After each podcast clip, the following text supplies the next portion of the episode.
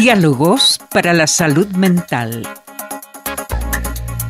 Interrogantes comunes sobre psicología clínica y salud mental.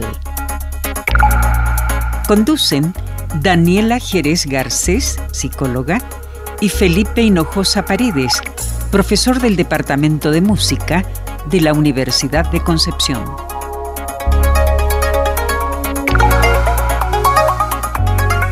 Muy bienvenidas y bienvenidos a otro capítulo de Diálogos para la Salud Mental, programa orientado a conversar sobre interrogantes comunes en torno a la salud mental, la atención psicológica y la vida emocional.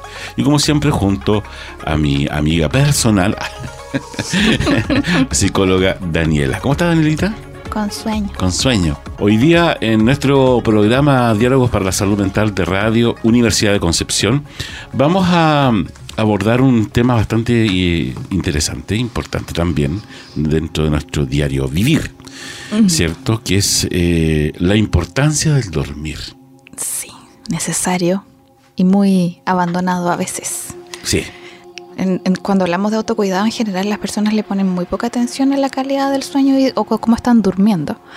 Y es un factor muy sensible en salud mental.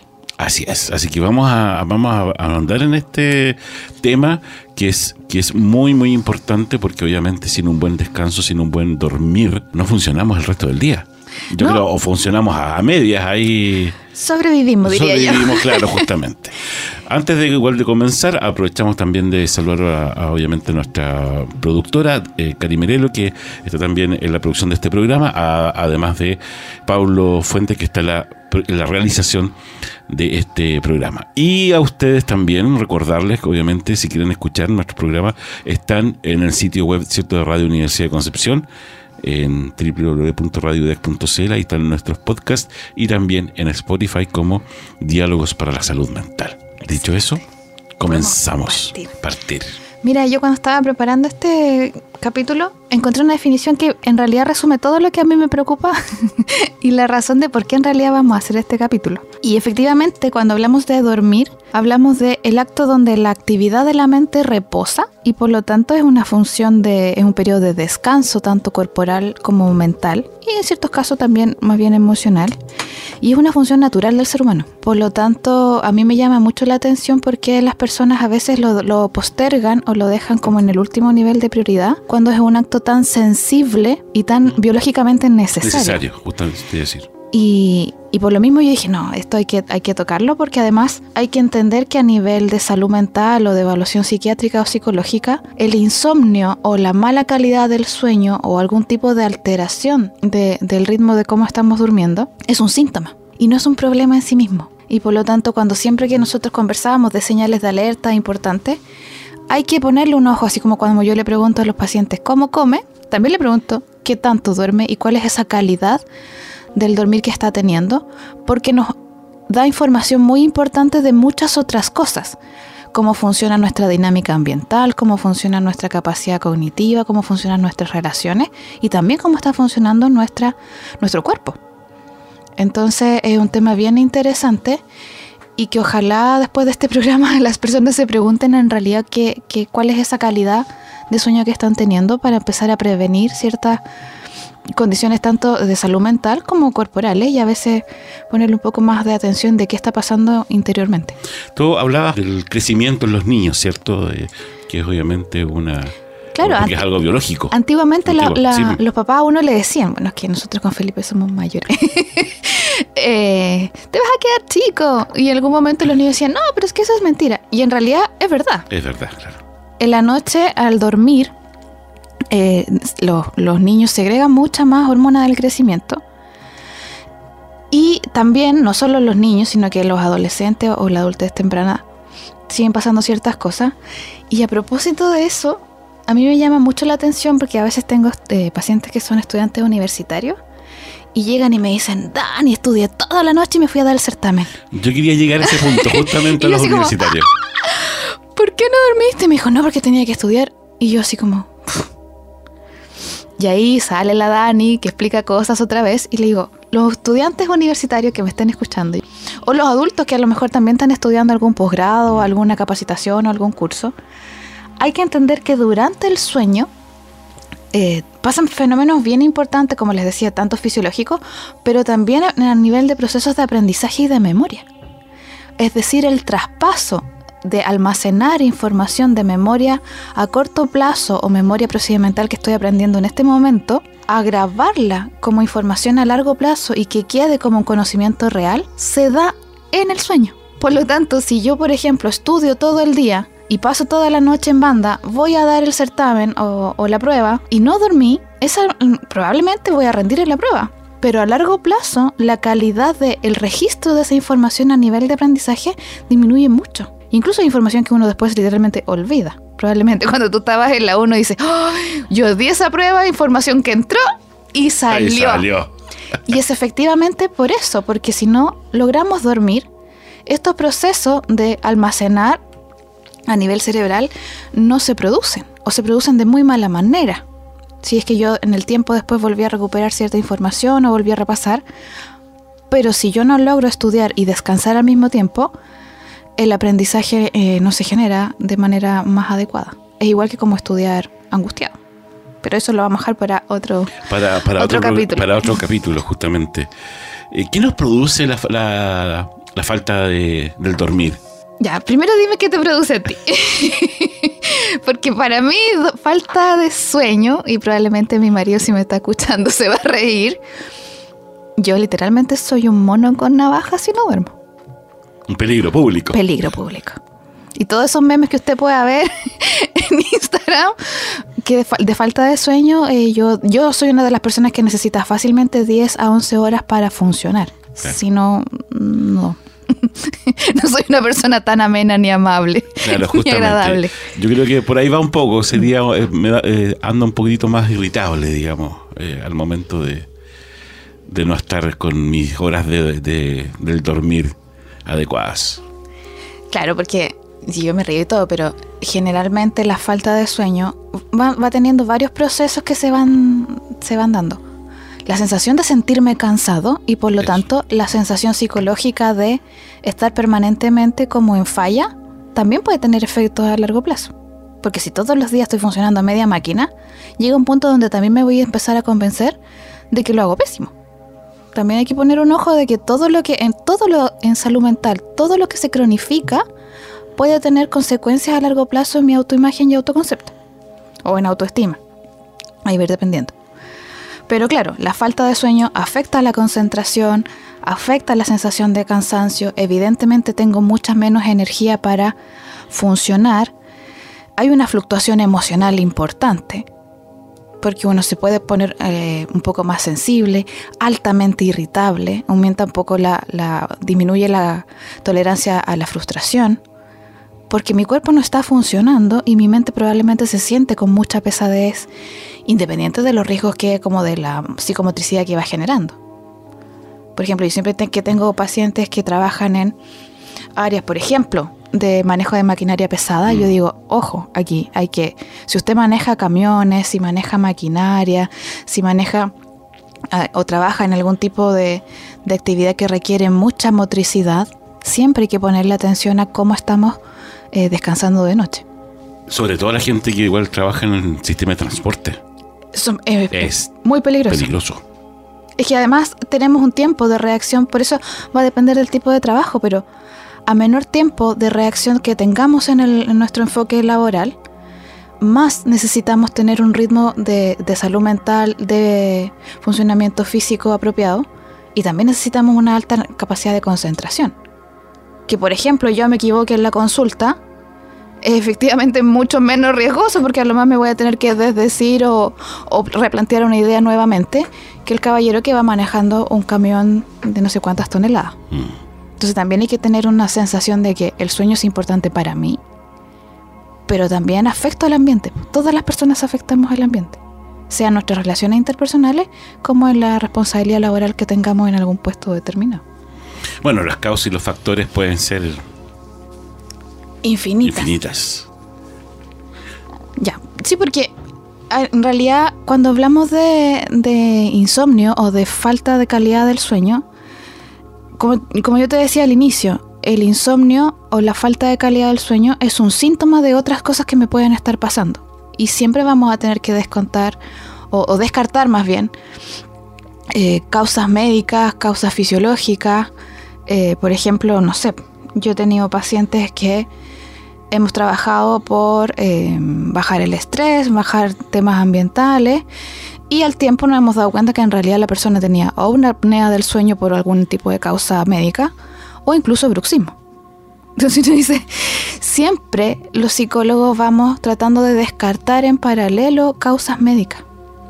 Si por ejemplo yo estoy tomando algún medicamento que no sabía que podía generar alteraciones en el sueño, tener información, preguntar si tengo, si tengo algún tipo de enfermedad crónica o tomo algún medicamento de manera permanente, saber si dentro del espectro de efectos secundarios va a haber eh, una alteración del sueño o me puede generar sintomatología de insomnio.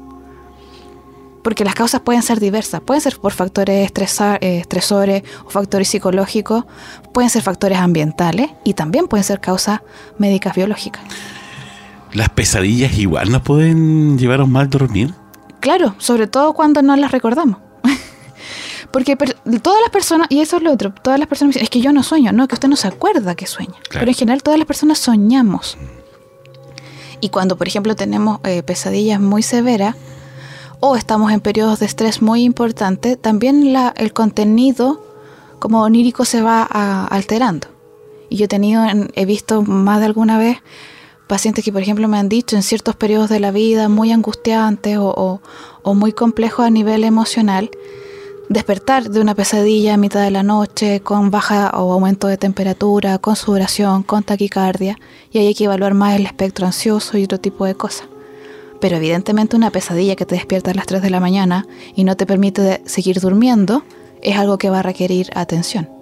Y en los niños también. Pero como tú dices, ah, lo del buen dormir o la falta de sueño, eh, generalmente no, no, lo tomamos como un síntoma, sino que lo vemos desde otro punto de vista, que no puedo dormir bien nomás y, eh, y nos empiezan a, revisar más o menos qué podría, qué podría estar provocando esta falta de, de dormir. Sí, a mí de hecho me llama mucho la atención que a veces como que yo pregunto cosas a las personas en general y como que el dormir fuera como el almorzar como que fuera accesorio. No es que no todos los días almuerzo. Y uno dice, pero usted tiene que comer. Y como tiene que comer, tiene que respirar. Y como tiene que respirar, tiene que dormir. No, pero es que no tengo tiempo. Y yo así como... ¿Cómo no va a tener tiempo? O sea, yo entiendo, y no soy tan ingenua, yo siempre lo digo, entiendo que hay periodos de la vida donde uno está un poco más estresado, que hay periodos que son un poco más difíciles. Pero dormir no puede ser accesorio, no puede estar en la última línea de, como la, la última prioridad. Porque si nos empezamos a dar cuenta en realidad del nivel de afectación que tiene en nuestra vida cotidiana, inmediatamente lo vamos a poner en prioridad, como hicimos el capítulo del descanso.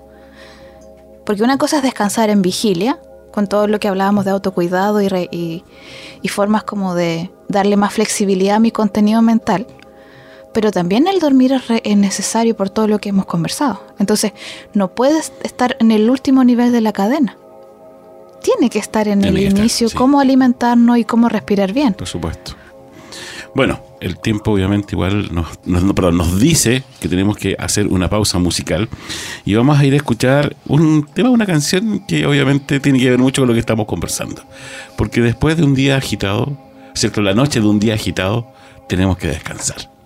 Así que vamos a ir a escuchar uh, A Hard Day's Night de los Beatles. It's been a hard day's night And I've been working like a dog. It's been a hard day's night I should be sleeping like a log. But when I get home to you I find the things that you do Will make me feel alright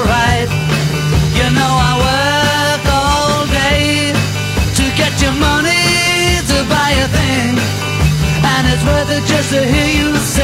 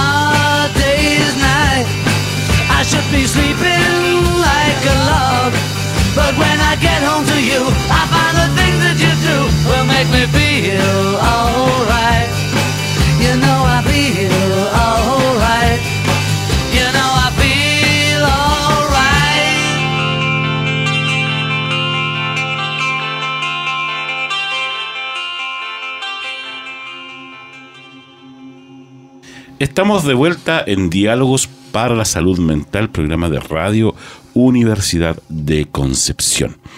Daniela, estamos conversando sobre el buen dormir, la importancia del dormir. Tengo sueño. ¿Tienes sueño todavía?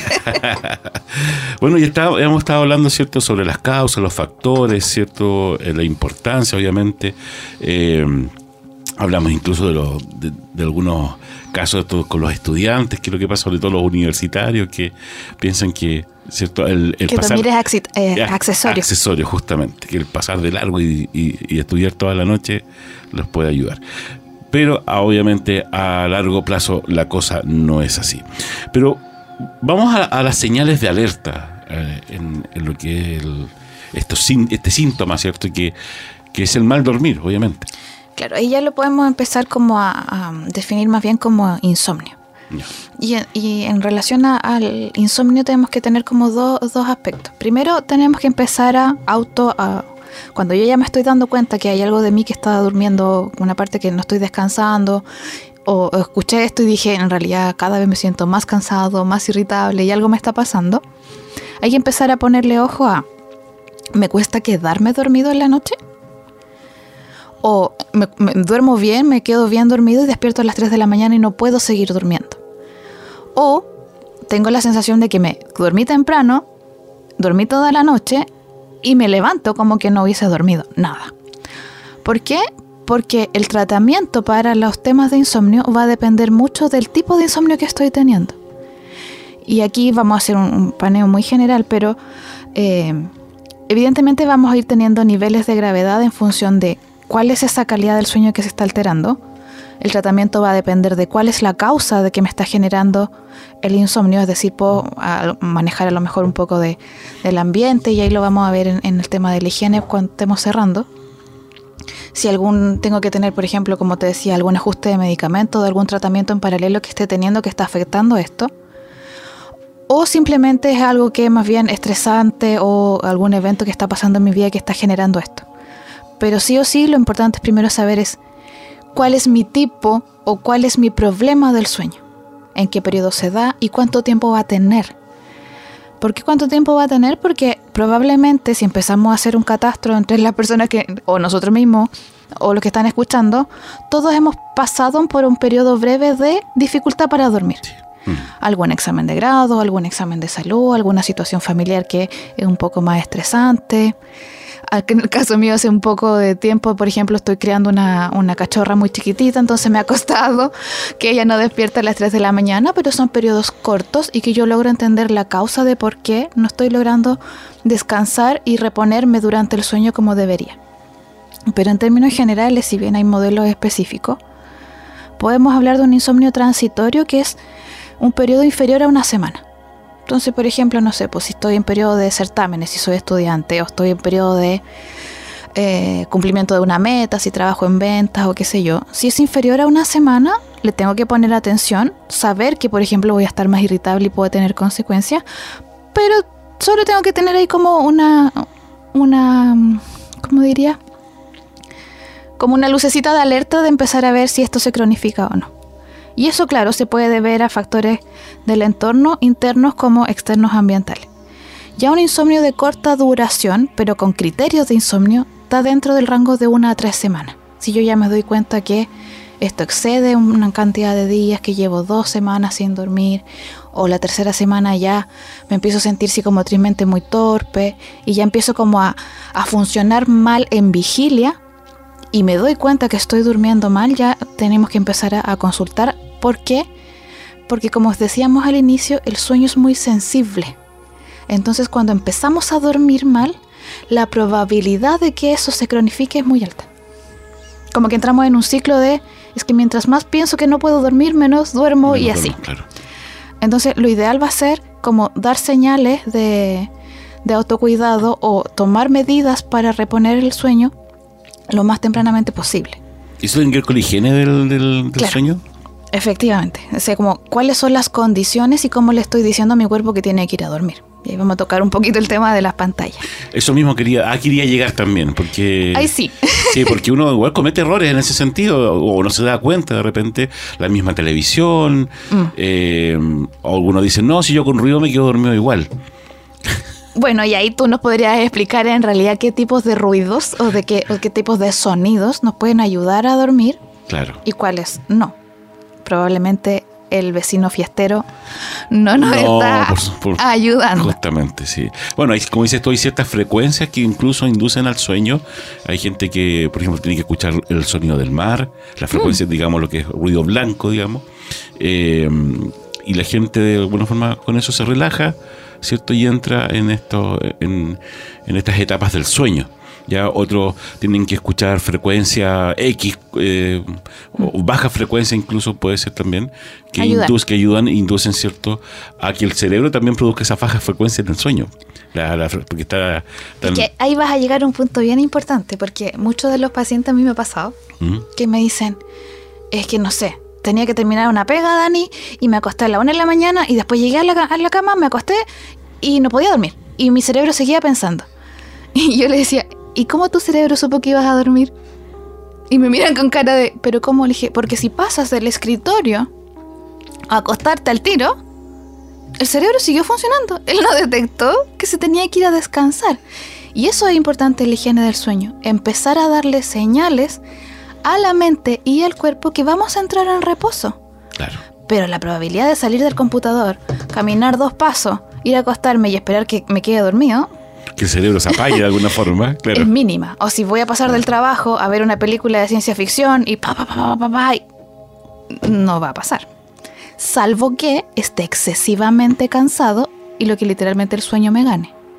Pero si el sueño me gana, también es porque hay algo que está funcionando eh, no tan bien. Y solo para cerrar lo que me faltaba, ya hablábamos de insomnio crónico cuando es superior a tres semanas.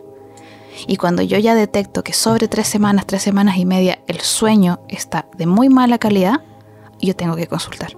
Porque como te decía, la probabilidad de que eso se cronifique es, es compleja. O sea, la probabilidad de que se cronifique es alta y la resolución se puede complejizar un poco más. Y hay que abordar la causa, porque puede ser multicausal o tenemos que, como te decía, descartar desde dónde viene el problema. Ya, pero ya hablamos a- algunas cosas sobre la higiene, pero ¿qué podemos hacer y qué no podemos hacer? ¿O qué no debemos O que hacer? no debemos, no es que no podamos, no debemos hacer. El exceso de luz. Sabemos que eh, eh, neurobiológicamente somos muy sensibles y también los pacientes se enojan, pero somos mamíferos y por lo tanto el excesivo uso de luz, de pantallas, de televisores puede dificultar en ciertas personas el uso de la calidad del sueño. Evitar consumir alimentos obviamente muy estimulantes en la noche. O sea, si me voy a tomar una bebida energética a las 12 de la noche probablemente no voy a poder dormir. Y ahí va a ir dependiendo también del autoconocimiento, porque hay personas que nos podemos tomar un café cortado a las 11 de la noche y vamos a dormir, pero a ir viendo como cada uno sus propios ritmos biológicos. Con el tema del ejercicio hay una discusión importante, porque hay personas que dicen yo hago ejercicio y me sirve para dormir, y hay otras que hacen ejercicio en la noche y no pueden dormir. Pero ahí tiene que ver también con el autoconocimiento y saber si yo con el ejercicio me activo mucho más, probablemente tengo que preferir hacerlo en la mañana que antes de dormir. Y lo más importante, evitar pasar de una actividad muy funcional como del trabajo a dormir. A dormir. Por lo que te decía, Sí. hay que avisarle al cuerpo que vamos a entrar en un periodo de reposo.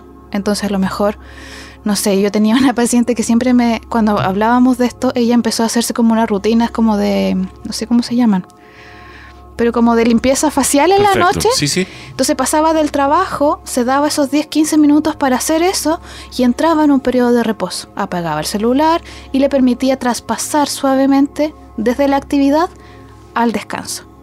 También hay que controlar variables ambientales. Sabemos que no podemos dormir ni con mucho frío ni con excesivo calor, sino que mantener una temperatura más bien al borde de los 18 grados es lo más recomendado.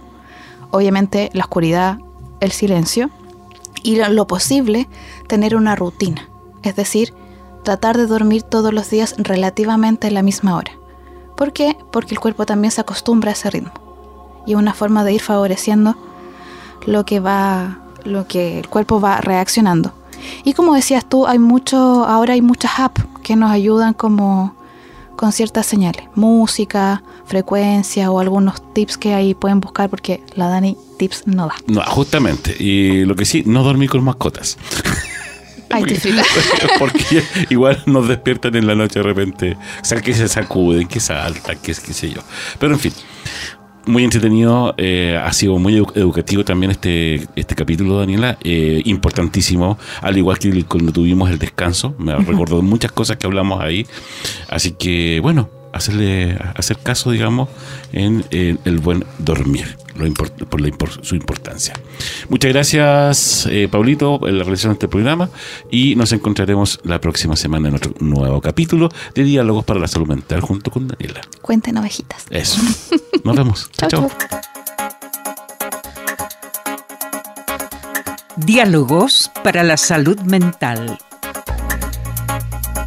Interrogantes comunes sobre psicología clínica y salud mental.